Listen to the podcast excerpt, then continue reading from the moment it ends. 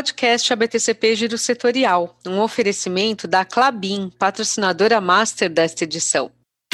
A Clabin e a Rede Brasil do Pacto Global da ONU se uniram em prol do futuro do planeta e criaram o Impacto Net Zero. A iniciativa convida empresas a avaliarem a adoção de metas de redução de emissões de gases de efeito estufa, com base na ciência, e a sociedade a se engajar na causa. Afinal, só assim será possível reduzir os impactos das mudanças climáticas na Terra. Acesse impactonetzero.com e saiba mais.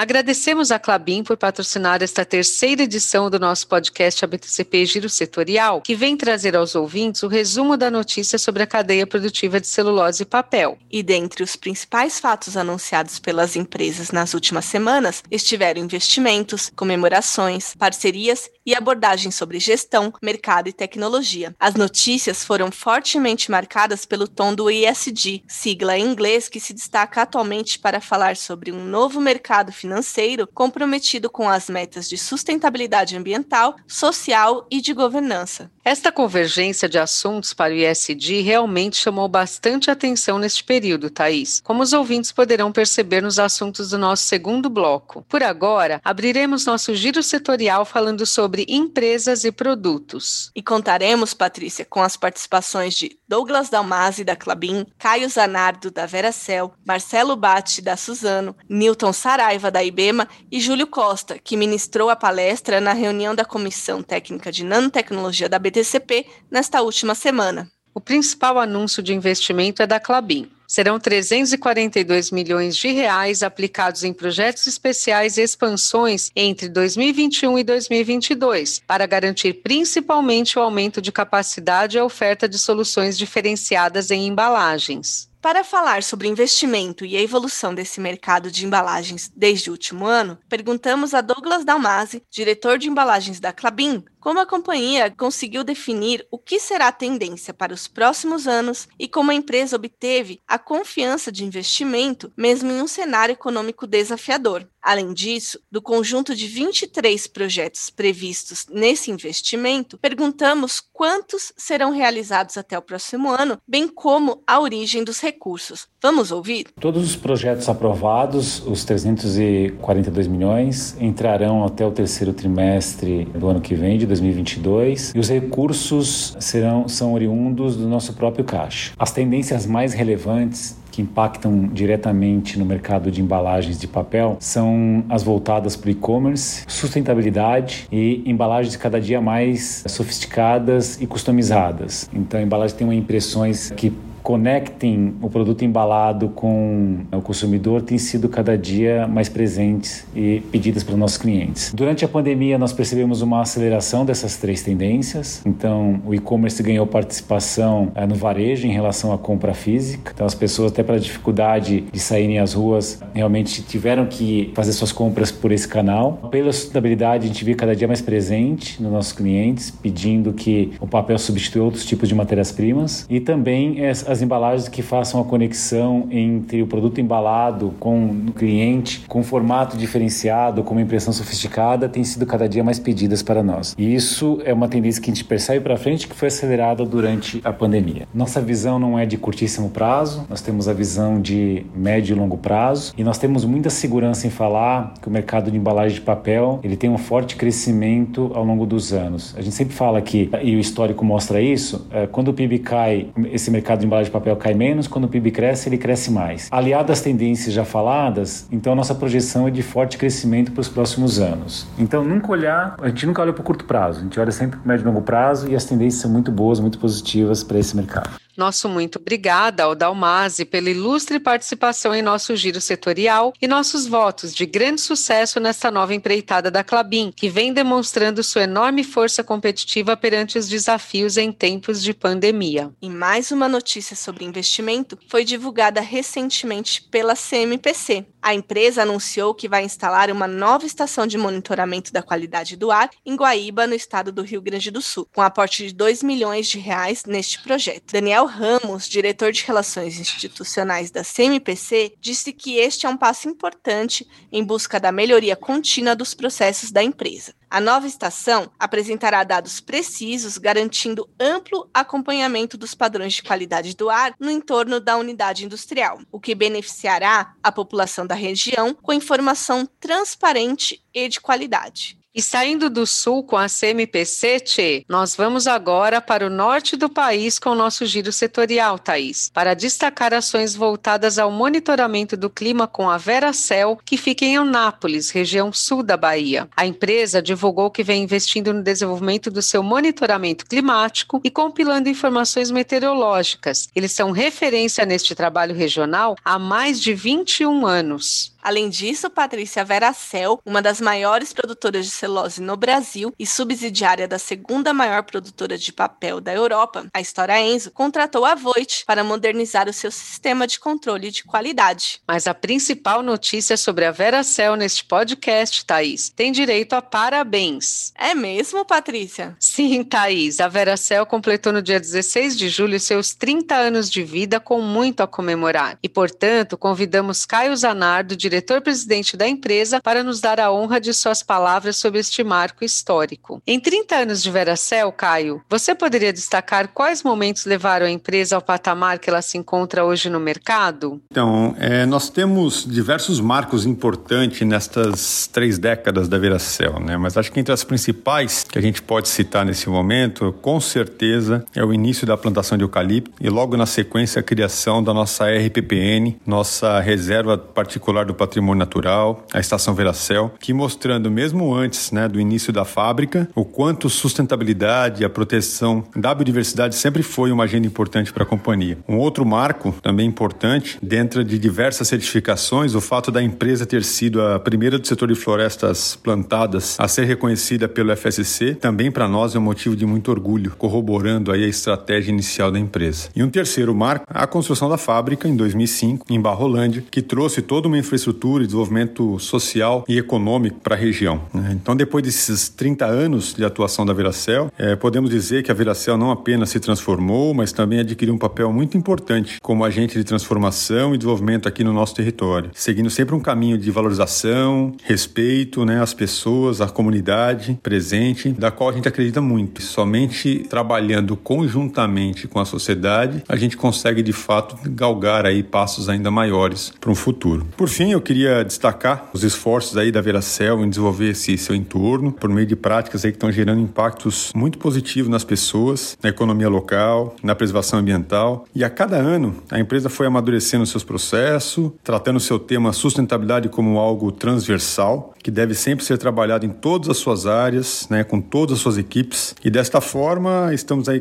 realmente alcançando essa pauta do SG, sempre calcados em uma base muito firme, que iniciou logo no começo das nossas operações, quando a Veracel se propôs a conservar a fauna e a flora da nossa região, até os dias de hoje, quando estamos reforçando o tema sustentabilidade entre nossos colaboradores por meio dessas capacitações e projetos cada vez mais focados nessas demandas sociais. Entendemos muito que para se estabelecer um negócio equilibrado que perdura e se lança para o futuro, é necessário aí realmente termos muito respeito pelas pessoas e um cuidado genuíno pela vida né, nas suas mais diversas formas. Neste último ano, Caio, tempo em que temos vivenciado esta situação desafiadora em nível mundial, Quais os principais investimentos que a Veracel efetivou e quais as principais ações tomadas pela empresa para minimizar os impactos da pandemia? Nesse último ano tão desafiador, nosso foco na Veracel foi de cuidar das nossas pessoas, apoiar nosso território, né, a região sul da Bahia, com medidas de apoio tanto econômicas quanto sociais, né, juntamente com a nossa rede de parceiros locais. A companhia tem seguido também todos os protocolos de prevenção, realizado contínuas campanhas orientativas e trabalhado em conjunto com parceiros parceiros com o propósito de apoiar a comunidade durante esse enfrentamento da, da pandemia. A companhia também possui seu programa voltado, acho que tão relevante aí para os nossos funcionários, o, o bem-estar, né, que dá segurança psicológica para todos também. E desde março do ano passado, a Veracel já apoiou a distribuição de mais de 86 mil itens de saúde e higiene, 83 mil litros de álcool e 30 mil litros de hipoclorito para a população, além da quase da doação de 7 mil cestas básicas para a comunidade, né, garantindo aí a segurança alimentar. E por fim, óbvio que todo apoio financeiro também aos hospitais da nossa região, é garantindo aí também essa que a gente possa aí também contribuir com a recuperação de toda essa população. Nossos agradecimentos ao Caio Zanardo, diretor-presidente da Veracel, e convidamos nossos ouvintes a visitar o hot site comemorativo do aniversário da empresa, 30anos.veracel.com.br. E seguimos com o nosso giro, que captou também o aniversário de 70 anos da Duratex, que ao completar estas sete décadas decidiu mudar de nome. É isso mesmo, Thaís. A Duratex agora é Dexco e iniciará um novo ciclo de expansão com investimentos da ordem de 2,5 bilhões de reais em novos negócios e crescimento orgânico.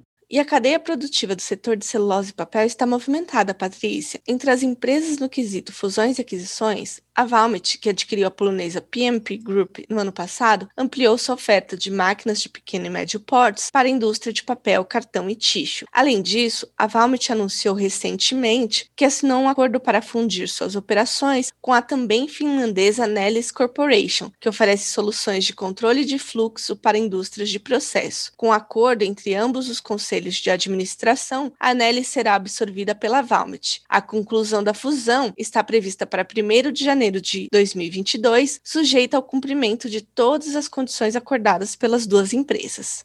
Outra notícia captada pelo giro setorial é sobre a Solenes. A Platinum Equity anunciou o acordo definitivo para adquirir a Solenes da Clayton, Dubilier e Rice, CDIR, e da BASF em uma transação avaliada em 5,25 bilhões de dólares. Conforme os executivos da companhia, a fusão já era esperada, e o momento de mercado associado aos bons resultados da Solenes favoreceram a transação neste instante, tornando a empresa o melhor investimento da CDIR no mercado industrial em sua história. E encerramos este nosso primeiro bloco de notícias do Giro Setorial, registrando as últimas informações sobre papel. A Suzano divulgou que está fornecendo papel cartão para os copos da linha Blue Cup Bio à rede Bob's, em participação na campanha Coca-Cola Alfabeto. A iniciativa faz parte do movimento hashtag Abertos para o Melhor, promovido pela marca de bebidas que estimula jovens a se expressarem por meio de embalagens com mensagens otimistas. E a nossa patrocinadora master deste podcast ABTCP Giro Setorial, a Clabin, está fornecendo embalagens de papel de fontes biodegradáveis e renováveis para a Bung. As novas embalagens são eficazes contra vazamento e oferecem facilidades no armazenamento da farinha de trigo de 25 quilos. O processo produtivo da Clabin possui um balanço positivo, captando e fixando mais carbono do que emite para o meio ambiente, somando sustentabilidade sustentabilidade aos negócios da Bung. E assim fechamos nosso primeiro bloco de notícias com destaque para empresas e produtos.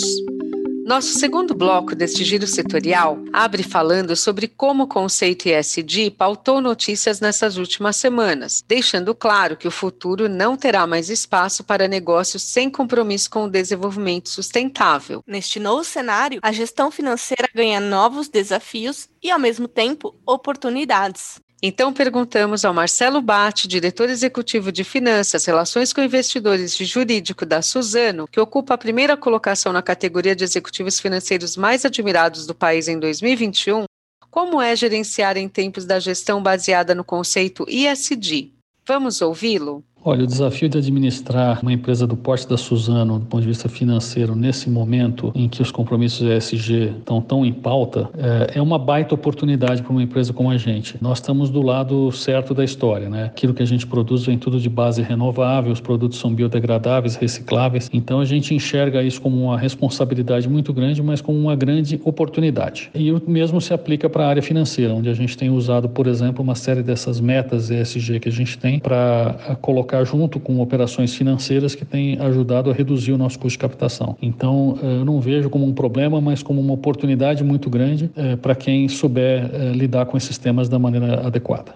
Agradecemos muito ao Bate por esta participação no podcast ABTCP Giro Setorial e seguimos com mais notícias sobre o novo mercado financeiro ditando suas novas regras. Captamos, a partir de reportagens publicadas pela grande imprensa do Brasil, que a União Europeia anunciou a taxação de carbono sobre importados e as empresas brasileiras captaram mais de 6 bilhões de dólares em títulos ISD. Em notícia publicada pela Suzano, a empresa divulgou que ter 30% de mulheres em cargos de liderança passou a ser um compromisso financeiro. Mas como é isso na prática, Patrícia? Trata-se de uma operação realizada pela Suzano para captar recursos no mercado internacional, atrelada a esta meta. A operação, pioneira na América Latina, prevê que, caso a Suzano não atinja o compromisso previsto, a companhia terá uma despesa financeira adicional àquela prevista inicialmente. Para ver como o negócio é muito sério, Patrícia, não somente a Suzano, mas muitas empresas seguem nesta direção do novo mercado das chamadas finanças verdes, em busca de oportunidades. Os relatórios de sustentabilidade demonstram bem muitos dos compromissos ESG das empresas, como os recém-anunciados lançamentos do relatório de sustentabilidade da Softs e da Bracel, entre outros, que estão disponíveis na homepage das empresas. E no âmbito social, inclusão, diversidade equidade, nosso destaque deste giro fica com a Down, que ganhou posições no ranking do Great Place to Work como uma das melhores empresas para mulheres trabalharem. E nosso segundo bloco deste Giro Setorial, terceira edição, fecha com a menção ao Pacto Global da ONU, que apoia o Pacto da Promoção da Equidade de Gêneros no Brasil. Podcast ABTCP Giro Setorial, o resumo da notícia sobre a cadeia produtiva do setor de celulose e papel, para você ficar por dentro do que vem acontecendo na nossa indústria. искусстве.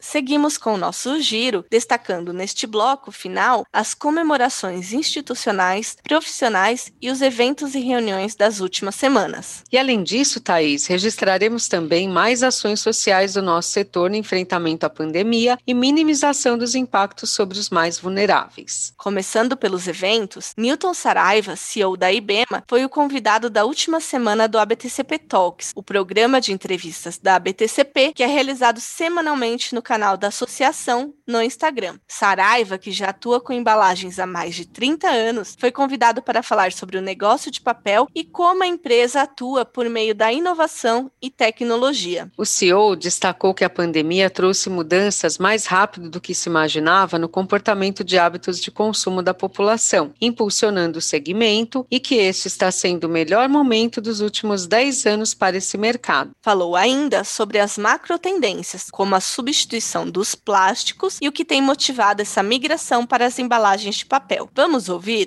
O ponto aqui realmente é a sustentabilidade. Outro ponto que está beneficiando muito o segmento é essa força do ISD. Eu acho que a gente sempre teve muita dificuldade de vender as vantagens do nosso produto e agora com essa tendência do ESG, ela realmente ficou mais fácil de comunicar. É, uhum. Fica mais evidente pelos indicadores de sustentabilidade que realmente o produto ele é bom para o planeta, ele é bom para a sociedade, é, é um produto que realmente ele tira dióxido de carbono do ar e de certa maneira ajuda todo o sistema a, a, nas suas metas de, de, realmente redução de emissão de gás carbônico. É, no caso da embalagem de papel, existem vários estudos. Até o momento que sai da nossa fábrica, a conta é negativa. Vários tipos de cartão, é difícil você falar um número exato, mas a conta dos nossos materiais é quase de 200 quilos pra, de absorção de CO2 para cada tonelada produzida. Então, é um número bastante expressivo. E para finalizar, ouçam o que o CEO da IBEMA pensa sobre os principais temas que guiarão as tendências em inovação. Eu acho que tem,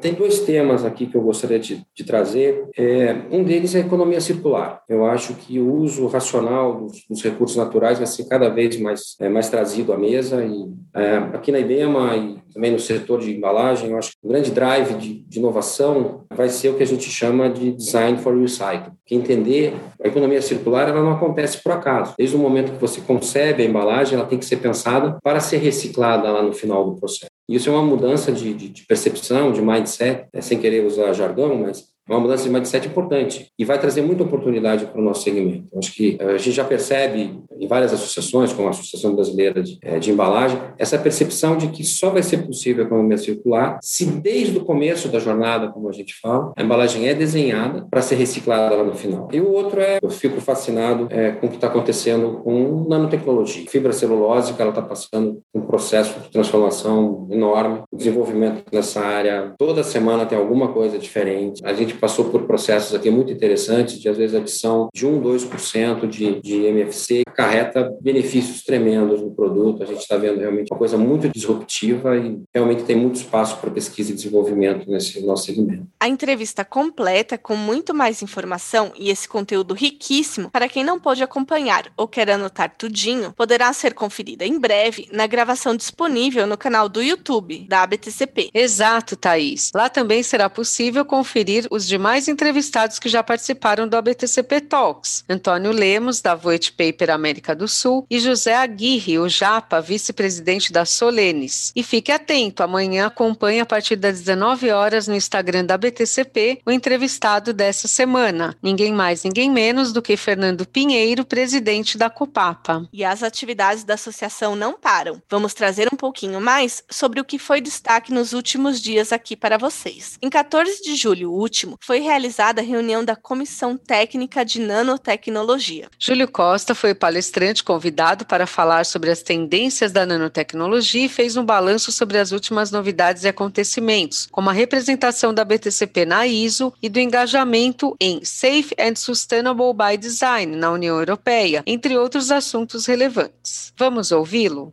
Nanotecnologia é um mundo de novidades sobre velhos conhecidos. Olhando a fundo, a espessura de uma folha de papel cópia pode equivaler a mais de mil partículas de nanocelulose empilhadas. Nesse caso, as características dela é muito diferente da celulose branqueada original. Podemos funcionalizá-la para ter boas características como formação de filme, para aplicações de medicina, etc. Nos centros de pesquisas, a gente tem muita novidade hoje em biopolímeros, bioplásticos, a impressão 3D de próteses e dispositivos para manutenção da vida e também, utilizando a tecnologia papeleira, a formação de substrato para radiofrequência e ainda a fabricação de chips flexíveis para a internet das coisas, nanoeletrônica e também temos muitas outras aplicações que incluem as nanoligninas, que têm aplicação como ligante em formulações e aditivos da indústria química. Hoje temos também a saída de escala piloto para industrial de fibras têxteis a partir de CNF. Temos ainda a utilização da CNC para estruturas de perfuração de extração de petróleo e ainda a aplicação de celulose cristalina fosforilada na fabricação de para-brisas de veículos, que confere uma alta resistência ao impacto. Temos ainda a celulose microfibrilada, utilizada como aditivo reológico, por exemplo, na fabricação de álcool em gel durante a pandemia, e também as de co-grinding, que são produzidas juntamente com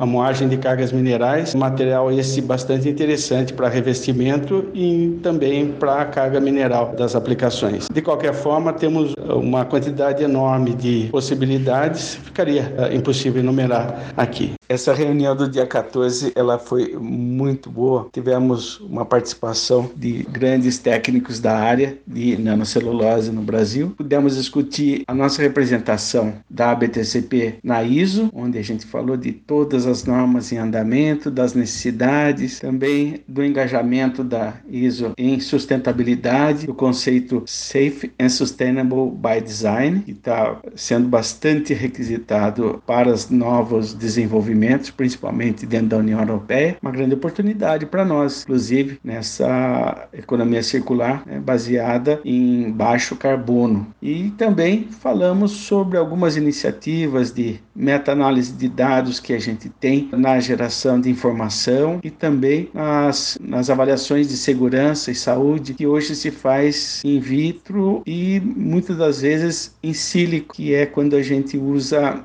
alguns modelos é, computacionais para simular o nosso desenvolvimento antes da gente partir para o campo ou para o laboratório e economizando muito tempo e é, dinheiro, logicamente. Agradecemos ao Júlio Costa pelas informações transmitidas e também por todo o trabalho realizado em prol do setor. Nosso giro setorial captou também nas últimas semanas comemorações do Dia Mundial do Bioproduto, o Dia do Engenheiro Florestal e o Dia do Protetor das Florestas. E ainda identificamos as doações feitas pela Paraibuna Embalagens de 60 cestas básicas e equipamentos de segurança, ao retomar na semana passada os encontros na empresa com catadores de materiais recicláveis. E a Voit, que também promoveu ação social em uma nova campanha solidária. A empresa arrecadou junto aos colaboradores mais de 6 toneladas de alimentos para distribuir nas comunidades de seu entorno. E assim vamos encerrando nosso giro setorial, Thaís, com tantas boas notícias, inclusive agradecendo aos nossos ouvintes pela marca de 500 streamings, demonstrando uma crescente audiência em nossos programas. E deixamos aqui o nosso e-mail, podcast.btcp.org.br, para que nos escrevam e comentem o que estão achando dos nossos podcasts da BTCP. Podcast ABTCP Giro Setorial, o resumo da notícia sobre a cadeia produtiva de celulose e papel. E esta edição do terceiro Giro Setorial contou com o patrocínio da Clabin, a maior produtora exportadora de papéis para embalagens e embalagens de papel do Brasil.